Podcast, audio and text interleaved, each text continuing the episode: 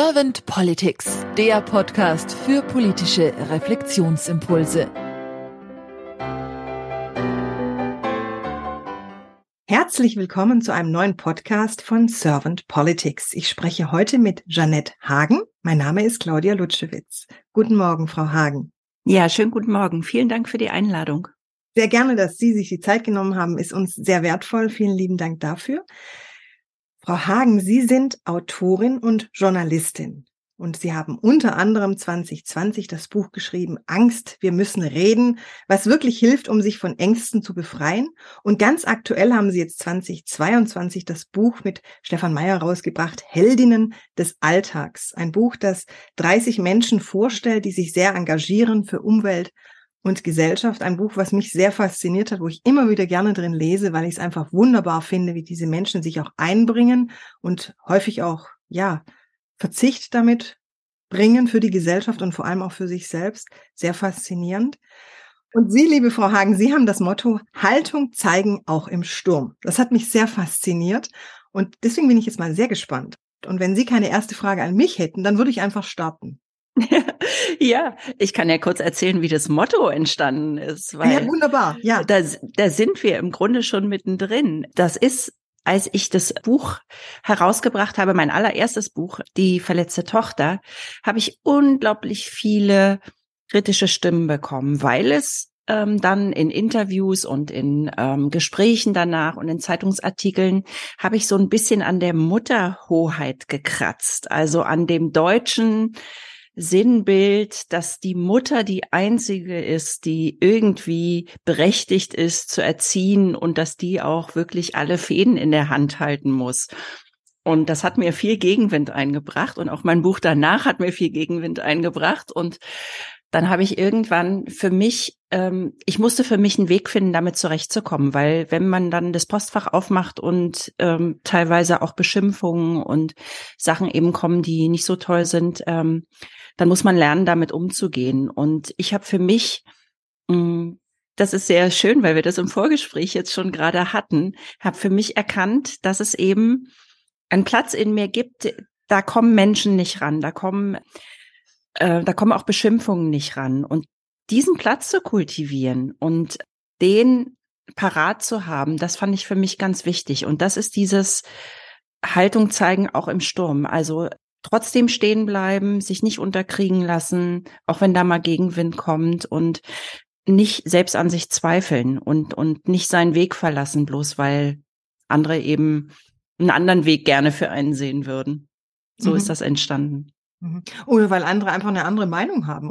Ja, aber das ist ja, also da sind wir ja in unserer Zeit heute, ne? Das, ähm, da haben wir gerade alle irgendwie mit zu tun, mit diesem dass man eben auf Meinungen trifft oder gegen Meinungen prallt, ähm, die vielleicht auch nicht so genehm sind und dass man sich auseinandersetzen kann damit oder sie wegschieben kann oder sich drüber aufregen kann. Also es gibt ja mehrere Möglichkeiten, aber überhaupt erst mal zu erkennen, dass man diese Möglichkeiten hat, das finde ich ja auch immer ganz interessant. Das ist ja ein Punkt, den viele schon gar nicht sehen. Also diese, nennen wir es mal Ambiguitätstoleranz. Also, dass ich einfach in der Lage bin zu, zu, zu erkennen, okay, da gibt's ganz viele unterschiedliche Haltungen, mit denen muss ich nicht konform gehen, aber die dürfen trotzdem ja auch da sein. Und diese haben ja auch auf ihre Art eine Berechtigung. Die kommen ja irgendwo her. Hm.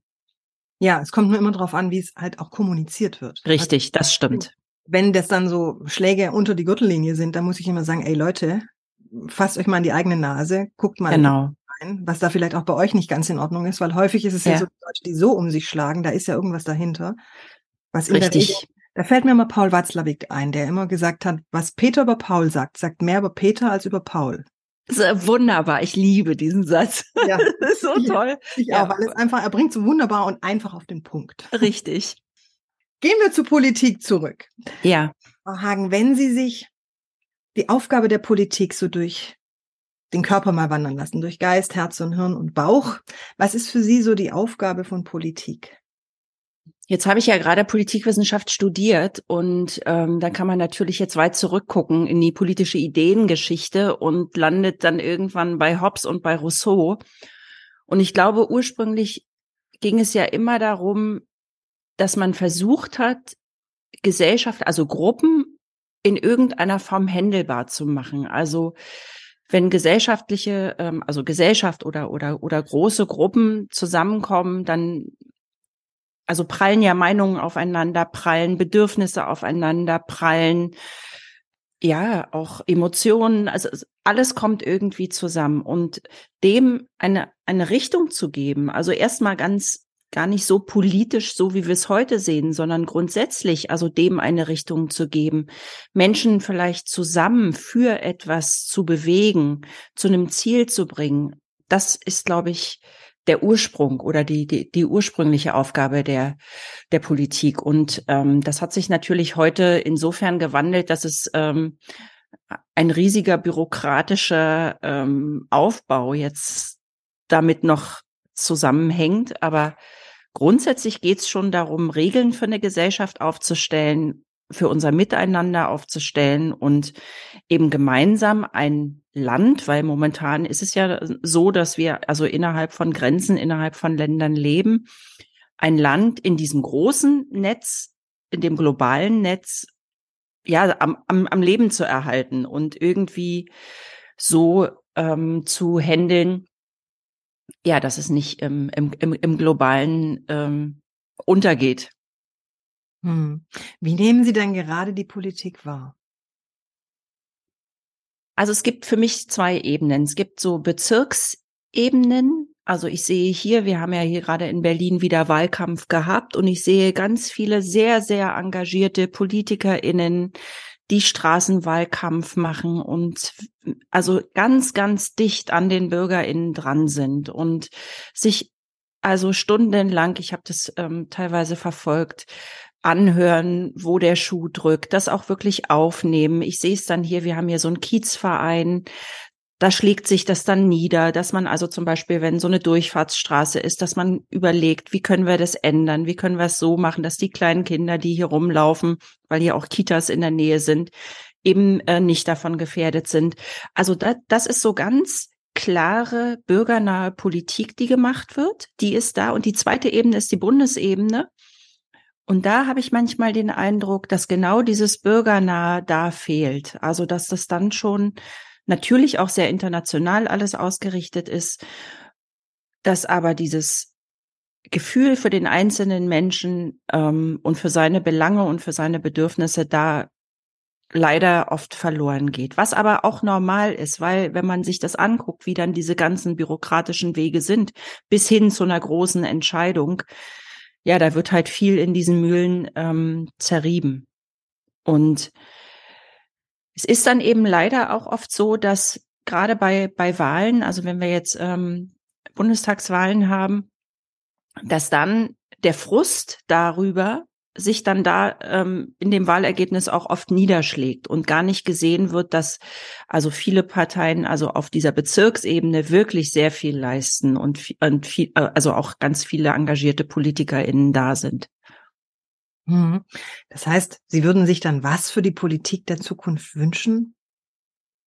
Das ist schwierig, weil ich glaube, also ich kann es gar nicht so klar sagen. Also ich finde die Idee der Bürgerräte sehr gut oder Bürgerinnenräte, die gefällt mir, dass man also auch wie so wie bei so einem Schöffenprinzip ähm, bei den Gerichten eben Menschen, ob man sie jetzt auslost oder oder ob sie delegiert werden, dass das das müsste man dann schauen aber dass die mit in die große Politik auch einbezogen werden. Also dass dieses bürokratische Staatssekretärs bezogene politische Wesen, was wir da jetzt gerade haben, ähm, so ein bisschen aufgebrochen wird hin zu mehr Bürgernähe.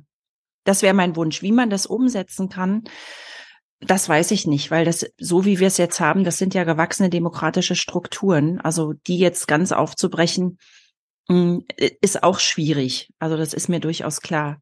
Aber da beschäftigen sich schlaue Menschen mit. also gibt's ja viele Thinktanks, die genau daran arbeiten und, und, und überlegen, wie man sowas machen kann. Mhm. Ich bringe im Podcast gerne die Frage, ich manchmal nenne ich sie Glaskugelfrage, manchmal nenne ich sie Kanzlerinnenfrage. In Ihrem Fall gerne Kanzlerinnenfrage nennen. Frau Hagen, wenn Sie sich jetzt mal vorstellen, Sie sind Bundeskanzlerin geworden und Sie hätten ein sehr kompetentes Team an Ihrer Seite und Sie könnten mit Ihrem Team zusammen zwei bis drei Ihrer Fokusthemen anstoßen? Gehen wir mal utopisch davon aus, dass eine Bundeskanzlerin das tatsächlich kann. Welche wären das für Sie? Also ich glaube, die größten ähm, Herausforderungen, vor denen wir stehen, das ist einmal äh, die Klimakrise und ähm, das ist zum anderen die Digitalisierung. Und ich glaube, wir hinken hier in Deutschland gerade bei der Digitalisierung extrem hinterher. Und das wäre, glaube ich, das allererste, was ich anpacken würde, weil mit der Digitalisierung und mit der Einstellung darauf, dass zum Beispiel durch, durch KI wieder so viel mehr möglich ist, als wir momentan ähm, umsetzen, äh, damit können wir auch die zweite Sache, also die, die, die Klimakrise nochmal anders angehen. Und also ich glaube, das wären so die, die zwei Hauptbaustellen, äh, wo einfach noch viel, viel mehr ähm, getan werden müsste. Und da ähm, schließen sich ganz viele andere Sachen an, also zum Beispiel Bildung. Also ich finde, wir müssen auch unsere Schulen, unsere überhaupt den Bildungsstandard auf ein ganz anderes Niveau bringen. Also mit Chat äh, GBT, also mit der künstlichen Intelligenz, ist heute schon so viel mehr möglich. Und ich habe das beim Studium jetzt auch erlebt. Ich habe ja drei Corona-Semester mitgemacht und das war ja ausschließlich Online-Lehre. Und ich weiß, dass es für viele Studierende, die also ja deutlich jünger sind als, als ich, ähm, nicht schön war, weil eben der Austausch und der Kontakt gefehlt hat. Aber jetzt im Nachhinein, also jetzt, wo wieder Präsenz ist seit zwei ähm, Semestern, merke ich einfach, wie unsinnig es teilweise ist, in einer Vorlesung zu sitzen und Frontalunterricht zu bekommen. Also, dass da vorne jemand steht und mir Sachen erzählt, die ich mir zu Hause in zwei Stunden locker irgendwie zu, selber zusammensuchen kann, wo ich dann sogar noch das Gefühl habe, dass ich das gemacht habe. Also, dass ich eine Selbstwirksamkeit ähm, daraus ziehen kann und entwickeln kann.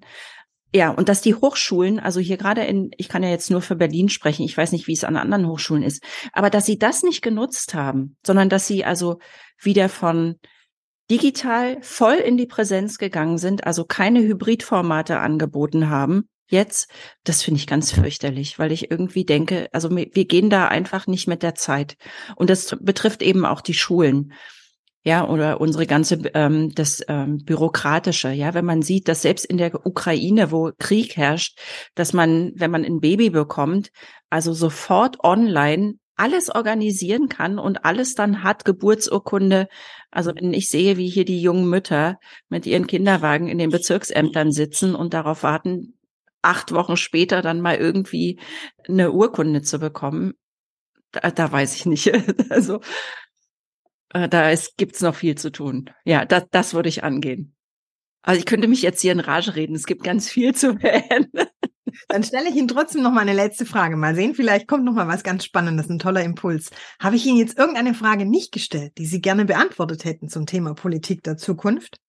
Ich würde mir, ich würde noch was sagen, was ich, was ich mir wünschen würde, was in Ansätzen auch schon da ist, seit äh, Robert Habeck und Annalena Baerbock äh, mit in der Politik sind da blitzt ein anderer Stil durch, eine andere Art der Kommunikation und das finde ich ganz toll. Also ich finde, wenn man Robert Habeck auf seinem Instagram-Account verfolgt, wie er bemüht ist, genau diese Brücke, von der ich vorhin gesprochen habe, die so oft fehlt. Also wie, wie er bemüht ist, die Brücke zu schlagen zwischen dem, was er tut und den BürgerInnen, also versucht wirklich die, die, die BürgerInnen mitzunehmen und zu erklären und eine Transparenz zu schaffen und nicht einfach irgendwas zu entscheiden, sondern eben auch zu sagen, so, ich habe das aus diesen und diesen Gründen entschieden. Ich musste Verträge mit denen und denen machen, auch wenn mich das selber schmerzt, aber damit sind wir aus einer anderen Abhängigkeit raus. Also sowas, diese neue Art der Kommunikation, das, das gefällt mir sehr gut. Und ich würde mir wünschen, dass das Schule macht und praktisch andere PolitikerInnen ähm, das auch für sich annehmen und dann auch ähm, so handhaben. Ich danke Ihnen ganz, ganz herzlich für Ihre Impulse, Frau Hagen, und danke Ihnen nochmal sehr herzlich für Ihre Zeit. Bis bald. Ja, bis bald. Tschüss.